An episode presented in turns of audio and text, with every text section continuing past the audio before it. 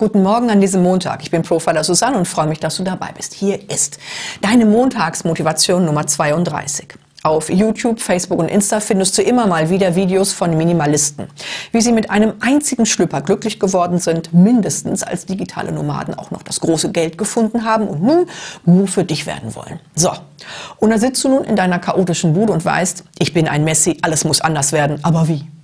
Bevor du jetzt all deine Besitztümer verschenkst und sich deine drei Kinder eine einzige Gabel teilen müssen, weil wenig haben ja so tolle Gefühle macht, habe ich hier was Besseres für deine Gefühlslage. Werde Minimalist, ja.